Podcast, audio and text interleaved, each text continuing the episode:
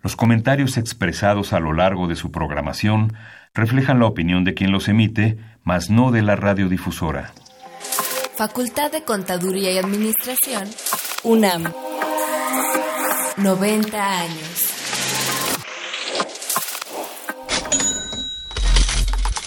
Consultorio Fiscal. María Concepción González de Chicago dice que hace 12 años Radio. presentó suspensión de actividad. Un programa de Radio UNAM Hay una PTU entonces que se determina. y de la Secretaría de Divulgación y Fomento Editorial de la Facultad de Contaduría y Administración. Si bien es cierto, estamos, hablando- estamos comentando todo lo que tiene que ver con la contabilidad. Tocaremos el tema de las deducciones personales, obviamente, porque no son tan fáciles de aplicar en realidad. Consultorio Fiscal. Radio. Muy buenas tardes, bienvenidos a su programa Consultorio Fiscal Radio. Los saluda su amigo Salvador Rotera Banel. El día de hoy estaremos tocando, el prim- es- eh, será el primer programa de una serie de eh, declaración anual de personas físicas. Para ello tengo dos grandes expertos, dos reconocidos profesionales. Eh, nos acompaña el licenciado en Contaduría y especialista fiscal Luis Enrique Angón Velázquez. Él es licenciado en Contaduría por la Facultad de Contaduría y Administración de la UNAM, especialista también por la facultad. Articulista de la revista de Consultorio Fiscal, catedrático de la Facultad de Contaduría y Administración, expositor en diversos foros académicos del país y socio director del despacho Integración Fiscal Corporativa. Luis, gracias por estar con nosotros el día de hoy. Gracias, maestro Rotter. Muy buenas tardes. Maestro Luis buenas tardes. Gracias por la invitación. Y como ya lo escucharon, tenemos otro gran especialista, alguien muy conocido de todos ustedes, alguien que ya es este ha sido comentarista en nuestro programa, el contador público y especialista fiscal Luis Raúl Ramírez García, contador público de- por la facultad, especialista fiscal por la facultad, catedrático también por la facultad y socio del despacho Ramírez García y Asociados. Esta es una mesa hecho en la facultad. Totalmente, así es. Hecho en CEU. Hecho en CEU. Sí, 100% Facultad de Contaduría y Administración. Bien, eh, ¿les parece si antes de que empecemos a desarrollar el tema, eh, eh, les recuerdo que el programa es un programa en vivo, que nos pueden llamar, nos pueden hacer eh, preguntas sobre el tema que vamos a estar desarrollando para hacérselas a nuestros especialistas. El teléfono es el 55 36 89 89 o bien el 01800 50 52 688. También recuerde que nos puede seguir este en, en vivo en Twitter en arroba con su fiscal. Vamos a escuchar nuestra cápsula de cuentas claras y regresamos para empezar a desarrollar el tema. Consultorio Fiscal. Radio.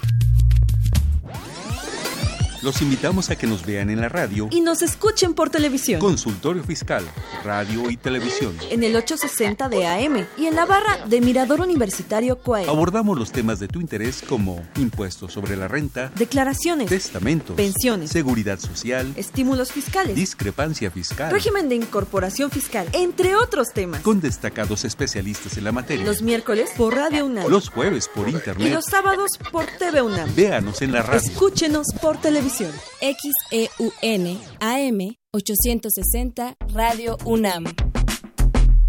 ¿Sabes si lo que te dicen es verdad? Entérate aquí, en Cuentas Claras. Cuentas Claras. En México, para fines fiscales, existen dos tipos de personas, físicas y morales.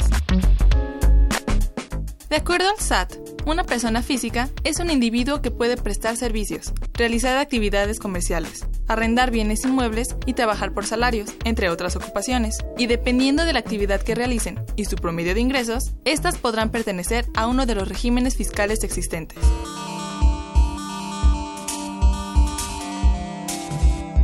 Régimen de incorporación fiscal, de asalariados, de honorarios, de actividad empresarial, de arrendamiento de inmuebles y de servicios profesionales. Las personas físicas presentan su declaración anual en el mes de abril del año siguiente al que se declara, con el propósito de informar al SAT sobre sus ingresos y deducciones anuales por concepto de ISR. Las disposiciones generales respecto a las personas físicas se encuentran en el título cuarto de la Ley del Impuesto sobre la Renta. Cuentas Claras. Llámanos, nos interesa tu opinión. Teléfonos en cabina 5536 8989. Lada 01800 5052 688. Bien, ¿de Declaración Anual de Personas Físicas. Yo quisiera empezar por pues, que me definan qué es una persona física, mi querido Raúl. Pues fíjate que realmente no existe una definición como tal, ¿no? Eh, de hecho, ni siquiera tampoco de persona moral, no hay definiciones, ¿no? Se dice en persona moral es lo que debe entenderse cuando estás hablando de la impuesto a la renta. Pero en materia de personas físicas realmente no hay una definición. Es el Código Civil el que de alguna manera nos ayuda a interpretar lo que las leyes fiscales eh, señalan como a la persona física. El Código Civil dice que el, la situación de la persona física eh, hay una palabra técnica, la capacidad jurídica que las personas físicas se adquiere por el nacimiento y se pierde por la muerte. Entonces yo bajo esta interpretación, eh, bajo este texto, entiendo que somos los individuos, las personas físicas.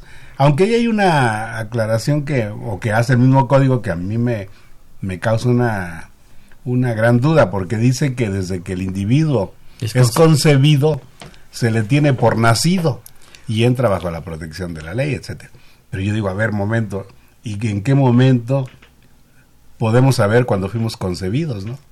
Yo le pregunté a mamá y no sabe, ¿no? Cuando me concibió. mi, mi, acta de nacimiento dice otra cosa, ¿no? Y ahora, ¿por qué el acta de nacimiento dice una cosa y por qué cuando fuiste concebido, que el código ya te reconoce como nacido, por qué te da otra, ¿no? Pero bueno, no vamos a ganar. Y tu RFC se forma con tu fecha de nacimiento. Pues eso no con la fecha de Eso dice, porque también tengo mis dudas de cómo se forma un RFC. No hay nada que oficialmente lo señale, ¿no? Claro. Pero bueno, no vamos a poner en, aquí a, a sufrir por esa parte. Vamos a divertirnos mejor. Y antes que nada, yo saludo, déjame saludar al público. Muchas, muchas gracias por la invitación y buenas tardes. Este, pues yo no había saludado. Y este, bueno, eso es lo que podemos entender como el concepto de persona física, pero además, esto me gusta aclarar en la universidad con los alumnos. Tiene que ser considerada la persona física al individuo, pero con una característica muy especial. Tiene que estar vivo. Porque si deja de estar vivo, se convierte en una cosa. Se convierte en un cadáver, se convierte en una cosa. O sea, es triste hablar del tema, pero esa es la verdad jurídicamente hablando. Así es, entonces son los que tienen que presentar su declaración cuando, eh, Luis. Bueno, en este sentido, la ley nos marca que el mes de abril es el periodo de presentación. Ya no es como sucedía años atrás que nos daba un periodo de lo que es de febrero al ah, mes de abril, al 30 de abril y bueno, en este sentido, eh, a partir de hace algunos años, no recuerdo ahorita exactamente si fue a raíz de la reforma del 2014, marca que el periodo es el mes de abril. En este caso, este año cae en martes o miércoles, entonces no hay prórroga por disposición de lo que es el artículo 12 del Código Fiscal pero eh, eventualmente pues tomar en cuenta digo muchas veces lo que ha sucedido en el transcurso del tiempo hay personas que han querido seguir presentando su declaración con anticipación en el mes de febrero, marzo, algunos por ahí a veces desde enero.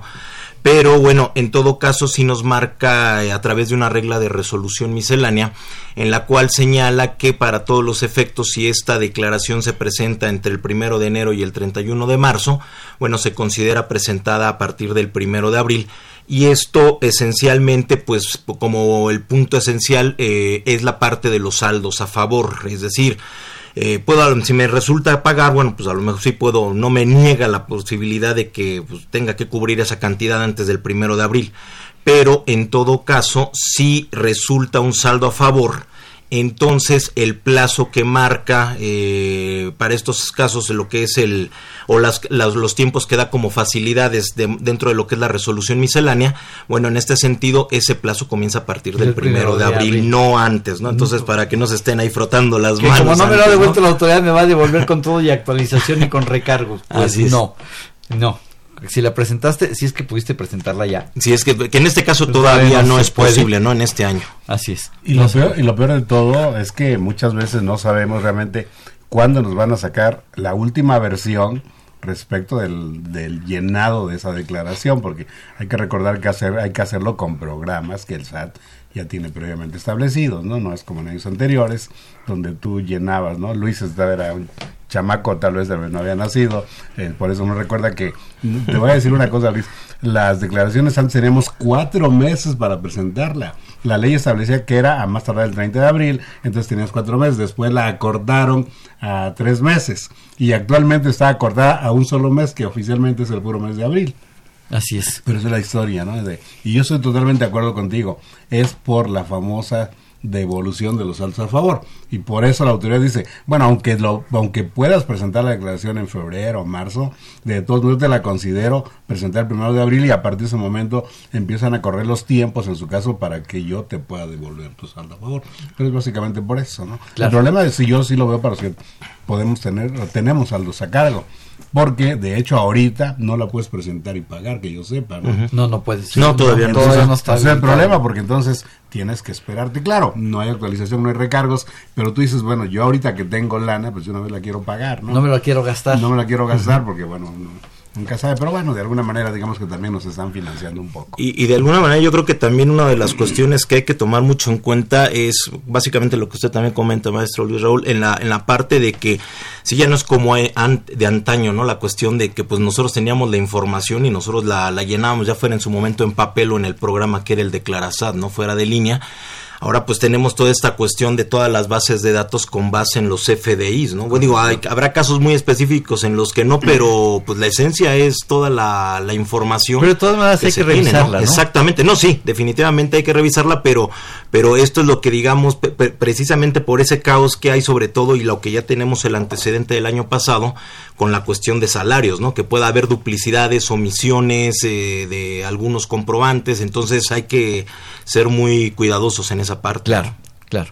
¿Quiénes tienen, eh, qué se requiere para que yo tenga que presentar una declaración? Porque pues estamos hablando desde un recién, desde que es concebido hasta la muerte, pues a lo mejor, no sé, yo preguntaría a un niño de 12 años, un niño de 15 años, tendría que presentar declaración anual. No, si bien es cierto, la- las personas físicas, pues nos consideramos como tal desde que nacemos, hay que dejar en claro que somos sujetos de derechos, pero no de obligaciones, hasta que alcanzas la mayoría de edad. Al llegar a los 18 años, entonces ahora sí, al que adquieres la mayoría y ahora sí eres directamente responsable de los actos que realices en el ámbito que sea.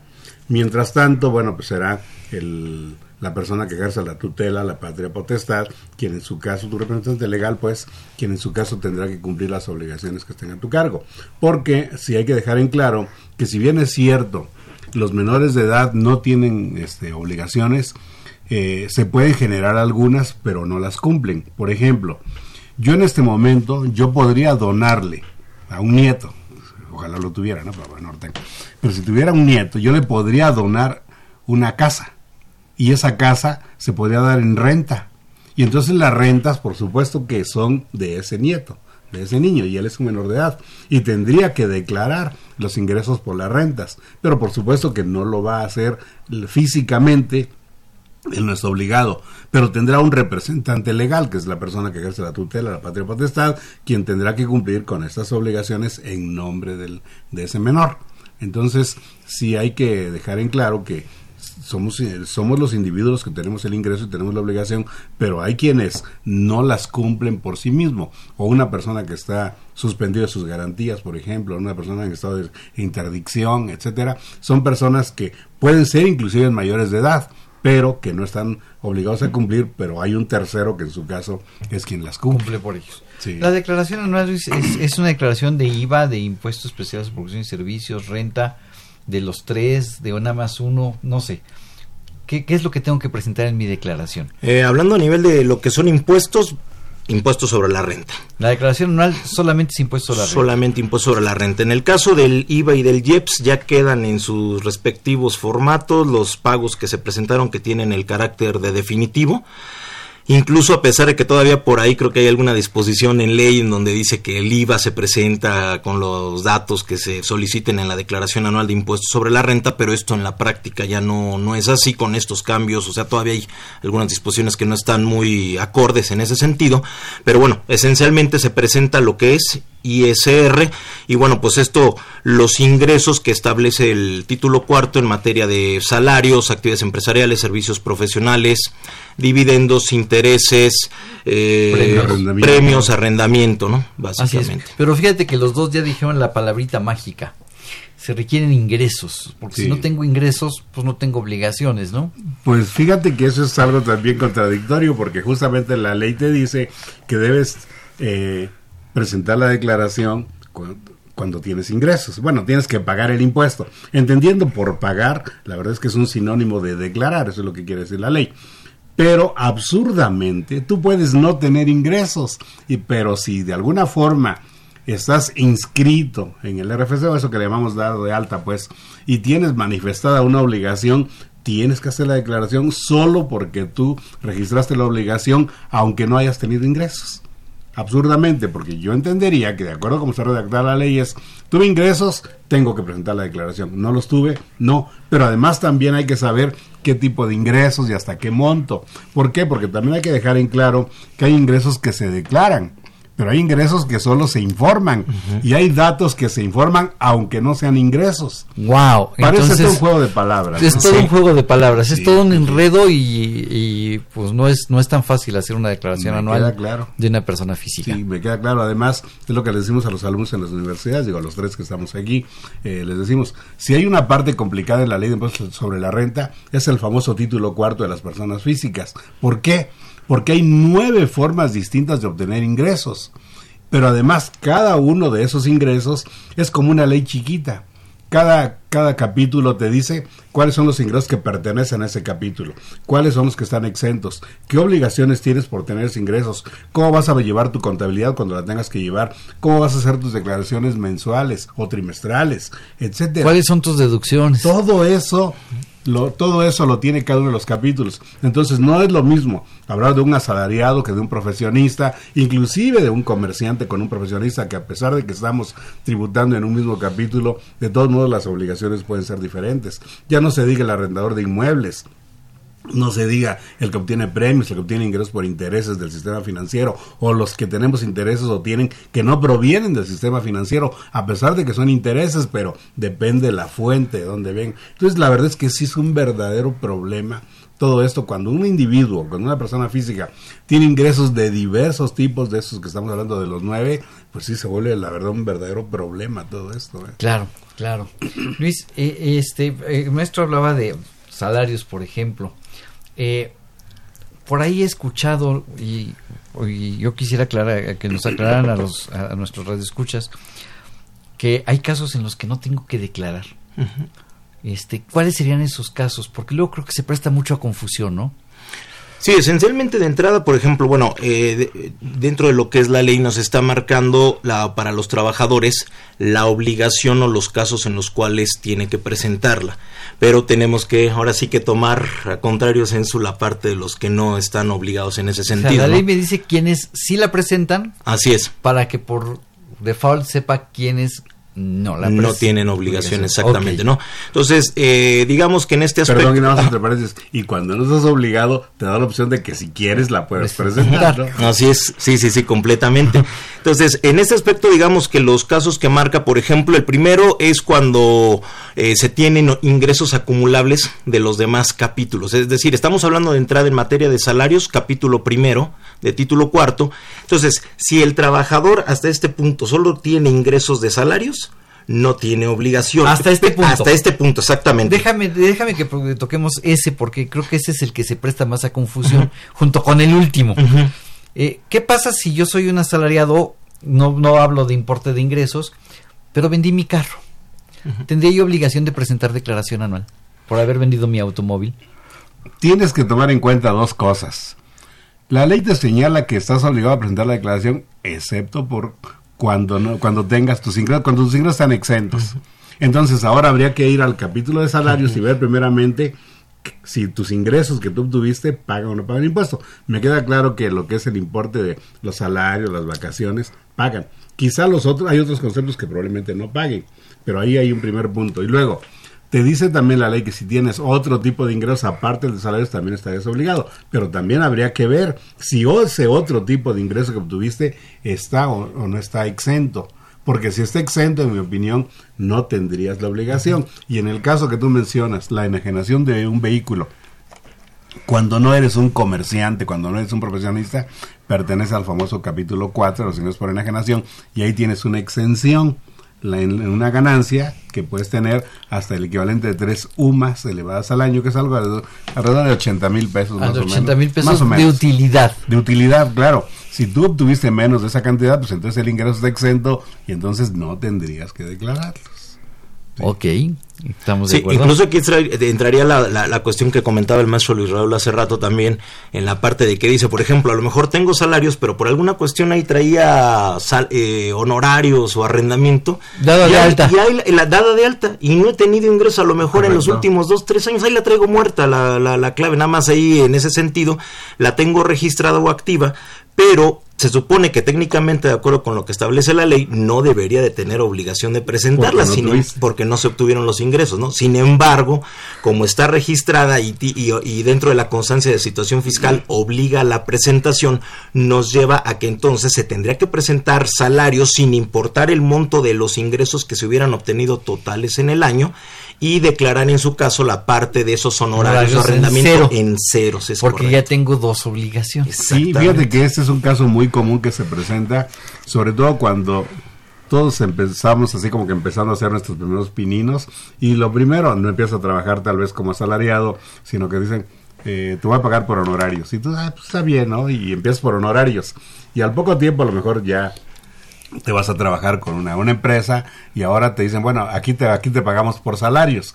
Y tú ya no percibes los honorarios, pero la obligación nunca la diste de baja y ahí la dejaste inscrita. Entonces, ah, pues tengo puros salarios, no caigo en los supuestos donde tengo que estar, tengo que estar obligado a presentar la declaración anual por salarios y no la presento. Y el SAT dice, momento, pero es que tienes otra obligación que es la de honorarios.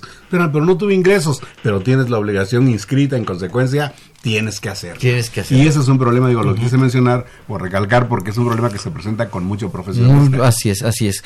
Y quiero recordarles a nuestros amigos que este es un programa en vivo que nos pueden llamar y hacernos preguntas sobre el tema para que eh, se las hagamos a nuestros invitados. Los teléfonos en cabina son el 55 36 89 89 y el 01 800 50 52 688. Bien. Te interrumpimos con el primer supuesto. ¿Qué más supuestos hay? Bueno, eh, creo que otro que hay que tomar en cuenta es, por ejemplo, cuando se tienen o, o el parámetro de los 400 mil pesos y los ingresos totales son mayores o menores a estos. Si el trabajador tuvo ingresos eh, menores a los 400 mil pesos y es un solo patrón el que al que le prestó los servicios durante todo el año, Y no obtuvo ingresos de otro capítulo. y nada, absolutamente es su único ingreso y es su única clave o actividad o régimen fiscal que está registrado ante el RFC. Entonces, en ese caso, esta persona no está obligado. Sin embargo, puede optar por presentar la declaración anual. Eh, esto dentro de lo que establece la propia ley, que entonces se obliga cuando lo comunique por escrito al retenedor. ¿Por qué? Porque en términos de lo que señala la ley, el patrón es el obligado inicialmente a realizar el cálculo del impuesto anual. Pero si el trabajador está obligado o le comunica por escrito que no lo que él va a presentar la declaración, entonces el patrón ya no hace el cálculo y el trabajador es el que tiene que presentar esta declaración anual. Ahora bien, si el total de los ingresos eh, son mayores a los 400 mil pesos, haya sido únicamente un patrón, entonces tiene la obligación automáticamente de presentar la declaración anual. Y el patrón aquí, bueno, pues lo va a saber inmediatamente por el, pues los acumulados de nómina, ¿no? El total de los ingresos que le cubrió durante el año. Entonces, el trabajador es el que va a tener que cubrir la declaración. 400 mil pesos entre 12, entre 12 meses, estábamos hablando que te gusta de Treinta y 37 mil pesos, 35 mil pesos. Poco menos de 40, sí. Así es. ¿Qué pasa? Supongamos que son 35. Yo gané 35 mensuales, pero yo entré a trabajar contigo en marzo. ¿Tendría yo obligación de presentar declaración anual? Tú fuiste mi único patrón, pero yo entré a trabajar contigo en marzo. Antes de marzo yo no trabajaba. Ok, en esa parte, bueno, establece primero, a lo mejor por los, lo- el monto total, los 35 mil, estamos hablando de 350 mil pesos. No, en- yo no en el rebaso año, los No 400. rebaso los 400, entonces por ese lado ya no tendría la, la obligación. Podría optar, pero establece entonces que si el trabajador el patrón, perdón, el trabajador ingresó a laborar con el patrón después del primero de enero, no tiene la obligación de, de hacer el cálculo del impuesto. El patrón. El patrón. Pero también en este aspecto, el, el- el trabajador no tendría la obligación de presentar la declaración anual porque no la, este, el ingreso total no rebasó los 400 mil pesos. Aquí habría que habría que ver independientemente de esto, si hay que tomar algunos eh, algunos puntos importantes. Hay otros casos y bueno, hablando de este en particular, si el trabajador llegó contigo, la ley no aclara nada a ese punto. Sí señala el, el efecto contrario. Si el trabajador se fue a más tardar 30 de noviembre. el 30 de noviembre, entonces el patrón primero no está obligado a hacer el ajuste anual. En ese caso el trabajador tendría que hacerlo. Pero el problema está aquí que la ley no es clara cuando el trabajador se fue en el mes de diciembre. Ojo, porque si se ve en el mes de diciembre, casualmente la ley obliga a los dos a hacer el cálculo anual. Ah, entonces, a ver, si yo renuncio el 30 de noviembre, porque yo estaba trabajando para ti, Raúl, tú ya no tienes obligación conmigo. Yo no tengo y entonces la ley te obliga a que tú, que eras mi trabajador y te fuiste a marchar el 30 de noviembre, sí tienes que hacer la declaración. Pero el reglamento aclara diciendo que si tú te fuiste a más tarde en esa fecha y tuviste un solo retenedor en el año, entonces no tienes ya que hacer la declaración anual, no es obligatorio. Eso tiene una razón de ser. Sí, claro. ¿Por qué? Porque tú estarías a lo mejor obteniendo, pensando que estabas trabajando desde enero, tendrías ingresos de 11 meses, pensando que te fuiste a marchar el 30 de noviembre. Tienes ingresos de 11 meses y el cálculo del impuesto sería con una tarifa de 12 meses, lo cual te generaría obviamente un saldo a favor. Y el reglamento dice, no, ya no... Ya, si quieres- si déjala quieres, ya déjala así. Exactamente. Y yo digo, no, yo no quiero optar, yo sí quiero presentar mi declaración.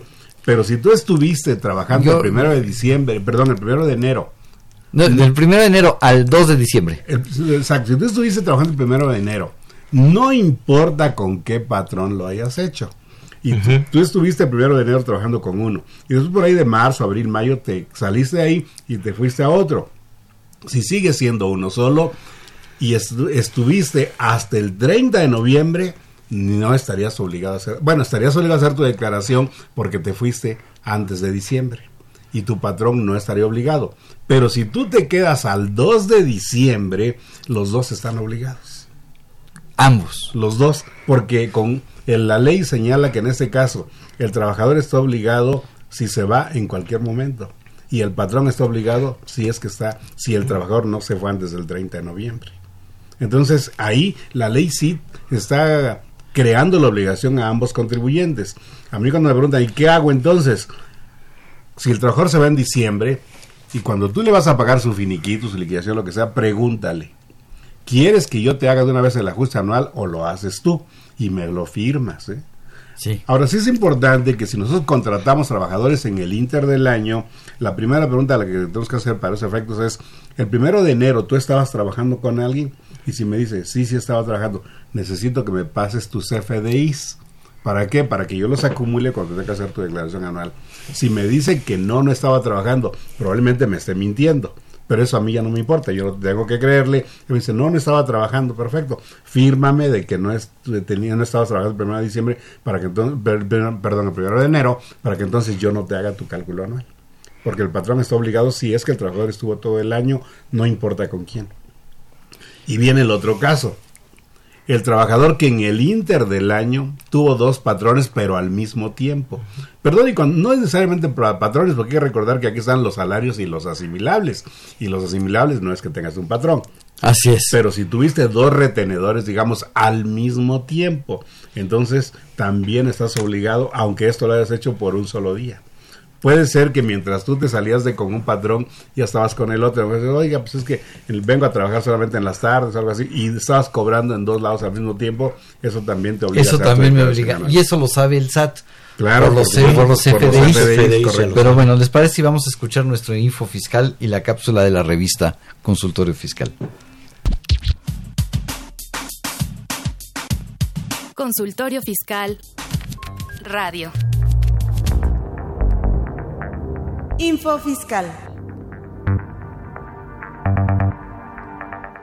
11 de marzo. La Secretaría de Hacienda y Crédito Público comunica la metodología para determinar el estímulo fiscal en materia del IEPS aplicables a las gasolinas, diésel y combustibles no fósiles. El Instituto Nacional de Estadística y Geografía, INEGI, reporta el encadenamiento de productos del Índice Nacional de Precios al Consumidor correspondiente al mes de febrero de 2019. 12 de marzo. La Comisión Nacional de Sistemas de Ahorro para el Retiro, CONSAR, divulga los lineamientos de las sanciones que impongan la Comisión Nacional del Sistema de Ahorro para el Retiro en términos de la ley regular las instituciones de tecnología financiera. 14 de marzo. El Servicio de Administración Tributaria, SAT, comunica mediante oficio el listado global de presunción de contribuyentes que se ubicaron en el supuesto previsto en el artículo 69-B, primer párrafo del Código Fiscal de la Federación.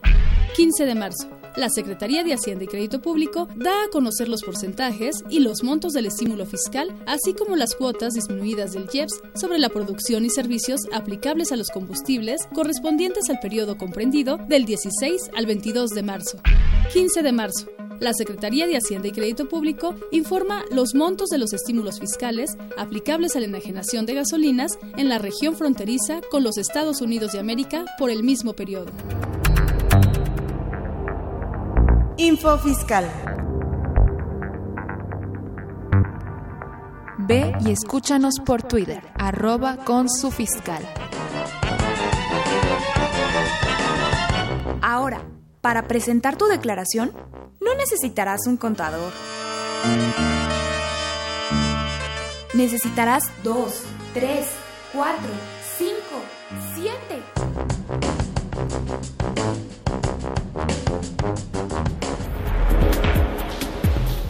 En esta edición, la 710 Consultorio Fiscal, como siempre, aborda interesantes artículos de corte jurídico, laboral, contable, financiero y fiscal. Francisco Yáñez Ledesma y Enrique Isaac Jiménez López presentan Papeles de trabajo para la Declaración Anual 2018 de Personas Morales del Régimen General. Hugo Daniel Reyes Cruz explica la migración de residencia fiscal, efectos en México. José Alfredo Zaragoza Buendía sintetiza la octava resolución de modificaciones a la Resolución Miscelánea Fiscal 2018. Estos y otros temas de gran interés se presentan en el número 710 de Consultorio Fiscal. Suscripciones a los teléfonos 5616-1355 y 5616-7755. También a través de la tienda electrónica publishing.fca.unam.mx o en la revista electrónica consultoriofiscal.unam.mx.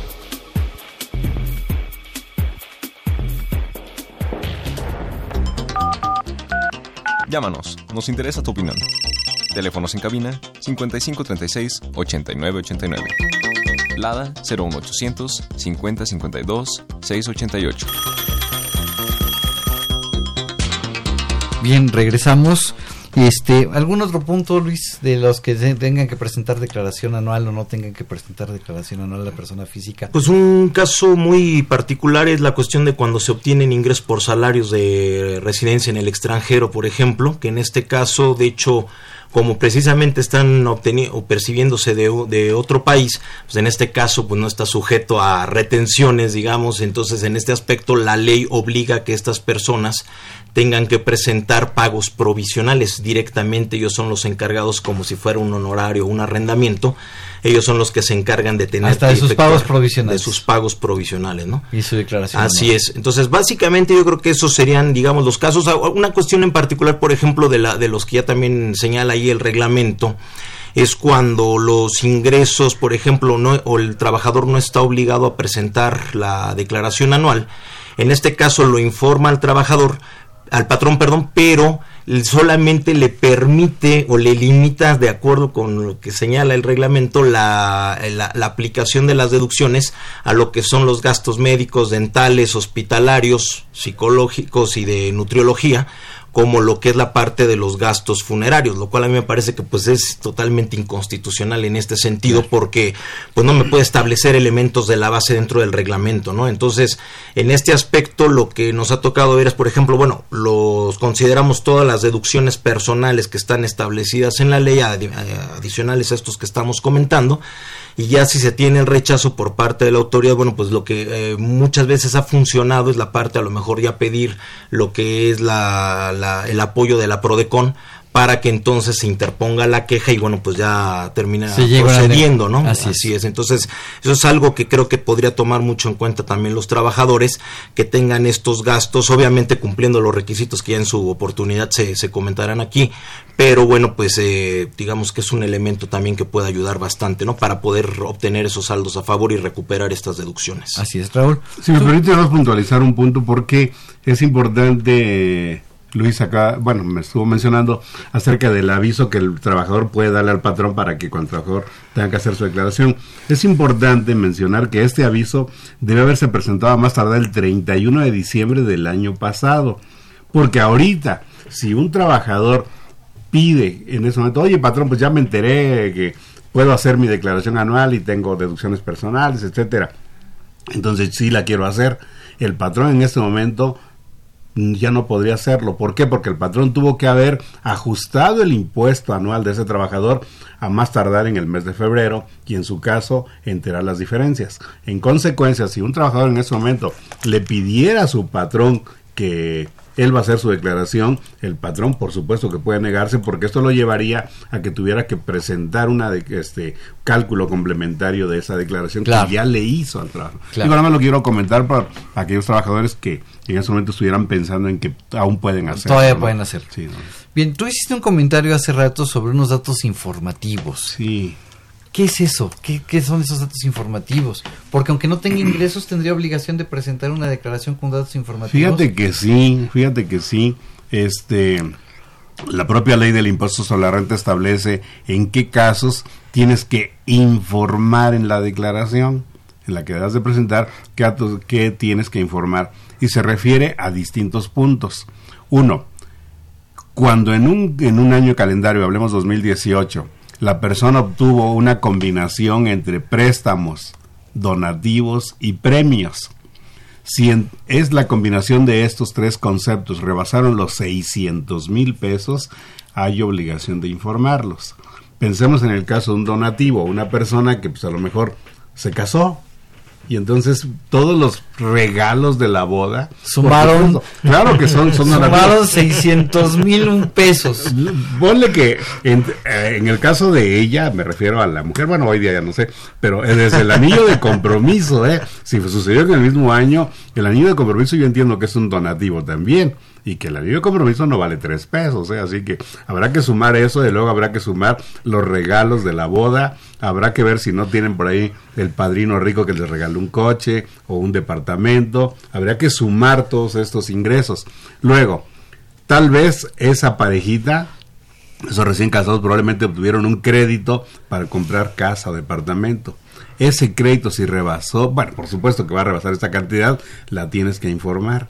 Y luego todavía hablé de, ya de donativos, hablé de los eh, préstamos. Y luego vienen los premios. Quizá tuviste suerte y le pegaste por unos, ah, bueno, los de esos juegos de, de la suerte, no voy a decir nombres, pero probablemente eso también lo tienes que sumar. Y si rebasa los 600 mil pesos, tienes que informarlos. ¿Qué pasa si no los informas? Puedes tener algunas consecuencias. Hablo de ese, pero viene otro bloque ahorita. Puedes tener alguna consecuencia en donde la autoridad eh, te puede considerar que tienes una discrepancia fiscal. ¿Qué es esto? Digamos, está catalogado como hay una diferencia entre lo que gastas y lo que cobras. Entonces la autoridad no te quiere cobrar ni nos está cobrando impuesto por los préstamos. Tampoco por los premios, porque eso te- cuando te pagan el premio te retienen el Y fue impuesto definitivo. Ajá, probablemente por algunos donativos, probablemente. Pero lo que la autoridad realmente o la ley lo que quiere saber es que tú le informes de dónde obtuviste esas entradas de dinero que están en tu estado de cuenta o tu estilo de vida que estás llevando. ¿Por qué? Porque ahora vives en casa nueva, tienes coche nuevo, o sea, pues es que me casé, sí, pero ¿y de dónde vino todo esto, no? Entonces, eso es lo que se pretende realmente, no es que te cobren. Ese es un primer bloque, pero viene un segundo bloque que también hay que tomarlo en cuenta cuando estamos hablando de la enajenación de la casa habitación, algo muy común en cualquier parte, ¿no? Vendes tu casa habitación. Está Eso- exenta. Está exento el ingreso que tú obtengas, la ganancia está exenta, pero la condición es lo tienes que informar en tu declaración anual. Si no lo informas, ahí que es diferente. Por el simple hecho de no informarlo, pierdes la exención y tendrías que pagar impuesto por la ganancia. El otro tema son las herencias, los legados y, por último, eh, los viáticos. El tema de viáticos es un tema muy complicado, podemos dedicarte un programa a eso, pero sí, claro. los viáticos también en su caso los tienes que informar y aquí no importa los montos, fíjate. Híjole, fíjate que nos llega una pregunta de Elizabeth García muy interesante. Nos dice, ¿qué sucede cuando obtiene un ingreso por salario y en la misma cuenta bancaria su marido le deposita cierta cantidad mensual, cantidad que siempre es la misma? Se tiene que acumular. Sí, bueno, el, no es que lo tenga que acumular, no, por supuesto, o sea, tiene que separar y saber perfectamente cada depósito de qué proviene. Si se trata de el esposo, y tenemos que ser muy claros en esto, tiene que ser su esposo en términos legales, porque hoy día, bueno, tú puedes vivir con alguien en concubinato, por ejemplo, y legalmente no es tu esposo, no es tu pareja legalmente, en consecuencia, eso tiene un tratamiento distinto. Cuando se trata de tu cónyuge, hombre o mujer, y hay traspasos de dinero, pues eso no tiene ningún problema, porque puede manejarse de dos formas. Una como donativo, es está, cuando entre cónyuge está totalmente libre de, de impuesto, ascendientes, descendientes, está libre de impuesto. Pero cuando no es tu cónyuge legalmente, entonces nada más tiene una exención hasta de más o menos 80 mil pesos al año, y por el remanente tienes que pagar. Tienes que separar entonces lo que te están entregando por ese concepto perdón, el otro concepto por el que se puede manejar también es bajo la figura de alimentos. ¿Qué es esto? Pues es lo que yo estoy aportando para que como pareja estemos viviendo, o bien con la familia, porque puede ser que también haya hijos de por medio, y entonces eh, yo aporto alimentos y eso está totalmente libre de impuesto. Si no fuera el caso, entonces habría que ver bajo qué figura le está depositando. Podría también ser una pensión alimenticia pensando en que fuera su ex esposo, su ex cónyuge, y esta pensión alimenticia también está libre.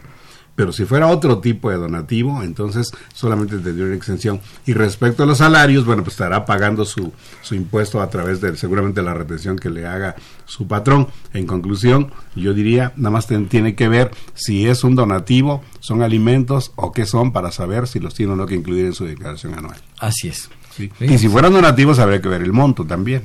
Así es. Nos pregunta Roberto del Estado de México que cuál es el monto de los ingresos exentos para la declaración anual de una persona física. Bueno, es que ahí depende en cuanto a lo que son los conceptos, ¿no? Que, hay que muchas se tengan, exenciones. hay varios, hay varios conceptos, pero por ejemplo los más tradicionales, pues estamos hablando lo que es el aguinaldo, que es el equivalente de 30 UMAS, que estamos hablando como de 2.400 pesos aproximadamente, Sí, dos, cuatro, dos, quinientos. y lo que es la PTU y lo que es la eh, Prima prima, vacacional. vacacional, estamos hablando de la mitad, 1.200 pesos, lo que son primas dominicales, el equivalente de una UMA, es decir, 80 Treinta y pesos, cuatro, 80 cuarenta y nueve. pesos, así es.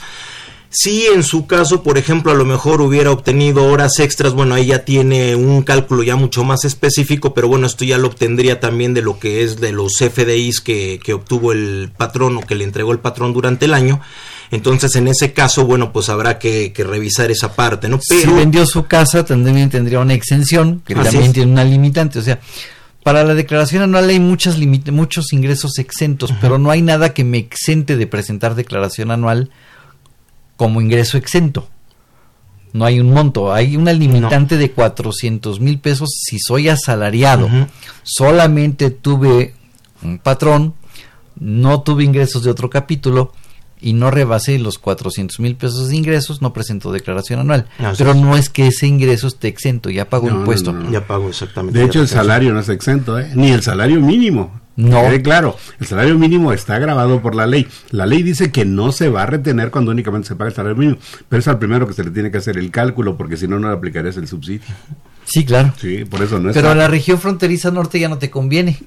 No, te no hay subsidio. Entonces, si tú ganas salario mínimo en la región fronteriza norte, no, no pagas impuesto a la renta. No, bueno, de hecho no, no, no pagabas desde antes si era el salario mínimo, pero ahora no, no hay ni siquiera cálculo. Bueno, podrías hacerlo, pero no. No lo retienes. No lo retiene, ¿no? Y perdón, y nada más hablando, ya que hablaste de ese tema, eh, Luis hablaba acerca de los trabajadores que están en México pero que obtienen ingresos del extranjero. Fíjate que los de la frontera norte es el caso donde se puede presentar esa situación.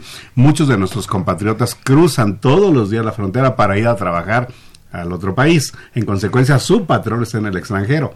Por lo tanto, su patrón no le retiene el impuesto a la renta mexicana. Correcto, le retendrá el de aquel lado, el del otro país, pero ellos son residentes en México.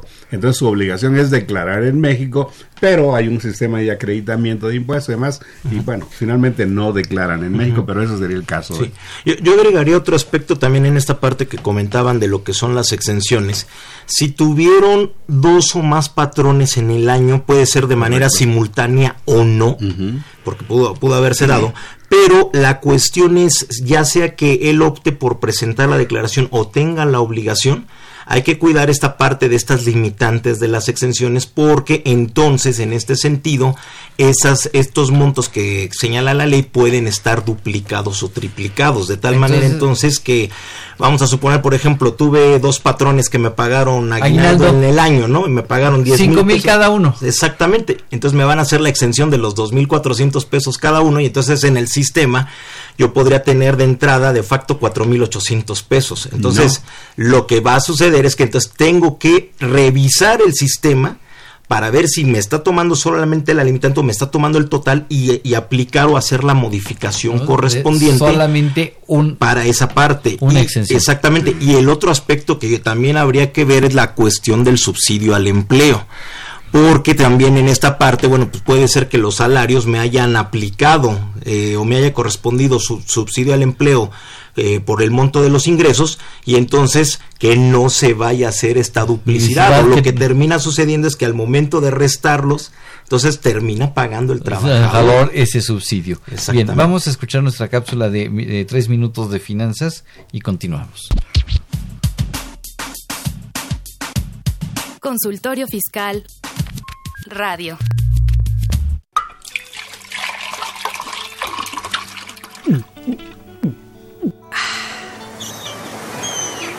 Refresca tus ideas.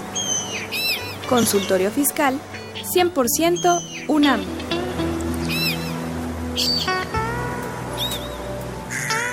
Ve y escúchanos por Twitter, arroba con su fiscal. Ahora, tres minutos de finanzas con Arturo Morales Castro. Hoy en Finanzas Personales comentamos de la declaración anual de personas físicas y nuestras finanzas personales. ¿Sabías que hay gastos personales que pueden ser deducibles de impuestos? Al ser persona física, según el Servicio de Administración Tributaria, se tiene la posibilidad de deducir gastos en la declaración anual. A continuación mencionamos cuatro gastos que en realidad no lo son y que están relacionados con las finanzas personales.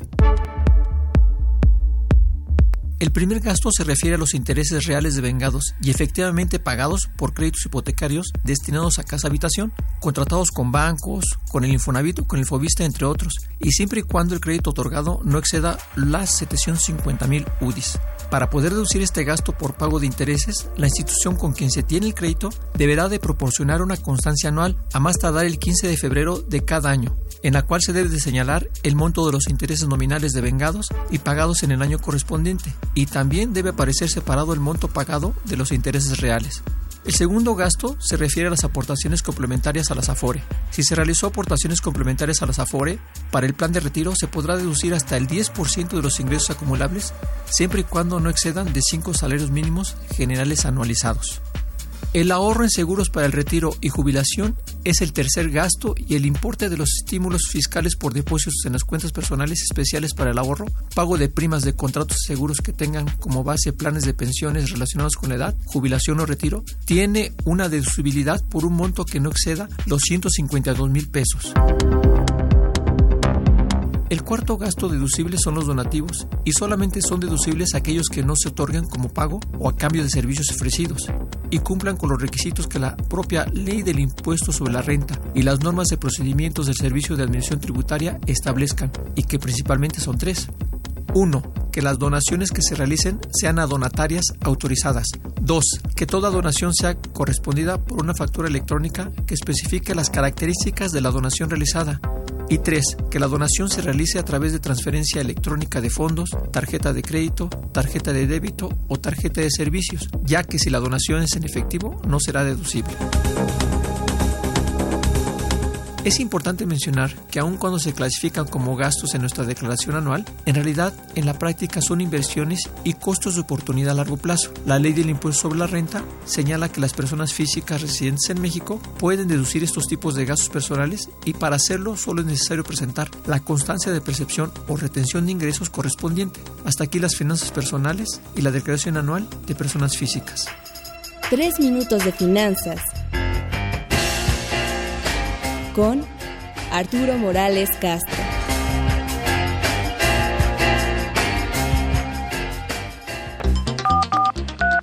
Llámanos, nos interesa tu opinión. Teléfonos en cabina 5536 8989. Lada 01800 5052 688. Bien, tenemos varias preguntas de nuestros amigos radioescuchas.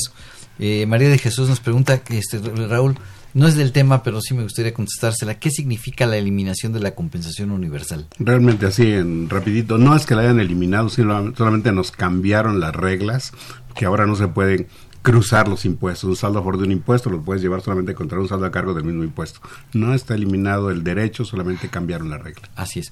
También María, María de Jesús nos pregunta que si se puede llevar que eh, se puede llevar a cabo la declaración anual en línea, ¿qué requiere para llevarla a cabo? Luis, híjole, qué buena pregunta. la declaración definitivamente es en línea a través de la página de internet, o sea, toda la información ahí. No hay otra forma. No hay otra forma, ya no es como sucedía de antaño con un declaración fuera de línea que se cargaba en la computadora. Todo tiene que ser a través del navegador. Primera cuestión técnica que sugiero es que verifiquen con qué navegador van a trabajar porque también desde ahí ya tenemos cuestiones, eh, problemas técnicos, informáticos. Eh, lo que está sucediendo habitualmente, los dos navegadores que están trabajando mejor es el Internet Explorer y el Mozilla Firefox. Eh, Chrome a veces da problemas para... Y el también está dando muchos problemas. Así es, entonces yo creo que son los dos y, y tener actualizada la versión del Java para poder funcionar de una manera mejor en ese aspecto. ¿En serio? ¿Todo eso se requiere para hacer la declaración? Sí. sí. Y lo peor del caso es que te puedo apostar que nuestra amiga María de Jesús, asalariada, te está, está preguntando, ¿What? ya no me, responder. No me, ya me respondió mi pregunta, ahora respóndame por favor, ¿qué es Firefox? ¿Qué es Godzilla? ¿Qué es este? No, pero a ver, pero sí tenemos que hablar en serio, ¿no? La, la gente que requiere ese tipo de ayuda puede acudir con nosotros. Sí, así es. Así es. La facultad tiene lo que es asistencia fiscal gratuita. Acérquese a la Facultad de Contaduría y Administración, ahí en el edificio de posgrado. Hay chavos muy bien capacitados. Claro. Eh, son estudiantes, sí. pero muy bien capacitados y con un buen respaldo atrás para... Así es. Lo, lo, lo, que agregaría esta parte, porque digamos esa es la parte de ingresar. Eh, le va a aparecer, digamos, los regímenes fiscales que van a estar, que tiene registrados de acuerdo con su constancia de situación fiscal. Entonces, a lo mejor ahí en esa parte puede ser que algunos no aparezcan. Entonces, habría que activarlos y hacer la actualización como tal de lo que es el, la, las claves eh, que se tienen registradas. Y adicionalmente, para poder ingresar se puede, lo, lo primero básico que necesitaría es la contraseña o la clave CIEC, pero eventualmente aquí nada más lo trataré de resumir en caso de que el saldo a favor, si, si le resultara cantidad a, cargo, con la clave SIC más que suficiente y que bueno pues ya lo cubra el, eh, en línea o a través del portal bancario la cantidad a pagar. Si el monto del saldo a favor es menor a 10 mil pesos, puede eh, enviar o firmar la declaración con la contraseña. Si el monto eh, es mayor a los 10 mil pesos, automáticamente de entrada tiene la obligación de presentar eh, o firmar, enviar la declaración con la e-firma o firma electrónica. Pero si el saldo a favor oscila entre los 10 y los 50 mil pesos, entonces en este caso si la declara si el monto que tiene eh, o la el saldo a favor eh, tiene ahí registrada ya o precargada alguna cuenta que bancaria con la clave de los 18 dígitos entonces al seleccionarla tiene la posibilidad de poder enviarla con la contraseña. Si eh, registra una cuenta diferente a las que están precargadas, tiene la obligación de firmarlo con la firma electrónica, electrónica, e invariablemente cualquier eh, saldo a favor mayor a los 50 mil pesos tiene la obligación de enviarlo con firma electrónica. Bien. ¿Cuánto tecnicismo, por Dios? Sí, no, no, no. Silvia Sánchez nos pregunta que cuál es el fundamento legal para presentar declaración anual de ingresos por pensión y jubilación, Raúl. Bueno, pues realmente no hay fundamento, solamente el, el único artículo De, lo único que tienes que ver es si el monto que cobraste por jubilaciones, pensiones, no rebasan las 15 UMAS elevadas al año. Es el artículo 93 de la ley del impuesto sobre la renta que habla de las exenciones. De las exenciones y luego hay el 151, 152. 150. 150 donde está lo de la, declaración anual. Si están exentos estos montos, no tienes nada que hacer. Si no están exentos, pues te debe hacer el procedimiento normalito. Fíjate que la pregunta de Enrique Hernández va muy en relación con la que acaba de contestar este Raúl. Los pensionados jubilados que no rebasen ingresos de 400 mil pesos, ¿están obligados a presentar declaración anual? Habría que ver, fíjate que en estricto sentido sí, por una razón, porque tienen dos retenedores si tienen jubilación y pensión, si solamente son pensionados o son jubilados y no rebasan esa cantidad, por supuesto que no están obligados. tienen un solo, un solo concepto. No, no, no, no estarían obligados. No estarían obligados. Mientras no rebasen los 400 mil pesos. Así es, Ramón López, persona física por salario, recibe pagos por concepto de bono. Dicho, eh, pregunta que si por dicho concepto le tienen que retener el impuesto a la renta y si es así, cuál es el monto de la retención. No, pues, no, se puede saber porque depende del monto y depende de otros conceptos que reciba. El bono, no importa cómo le llames, es una gratificación al final. Y esa gratificación está grabada. Grabada, igual que el aguinaldo y cualquier otra. Igual que cualquier otra cantidad. Y entonces el patrón tenía, tendría que sumar ese bono a sus ingresos por salarios, calcular el impuesto y la diferencia que dé contra el impuesto que normalmente retiene por salario sería el impuesto del bono. Así es. Así, de sencillo. Bien.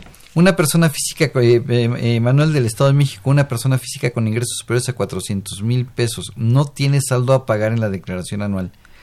¿Podría no presentar la declaración? ¿Aún sigue vigente aquel decreto si sigue vigente también aplica para otros capítulos o solamente para sueldos y salarios. Aquella disposición solamente aplicó y aplicó solamente para el año 2017. Hoy no sabemos si la vuelvan a publicar, pero ahorita solamente sería para aquel año. Hoy no la conocemos.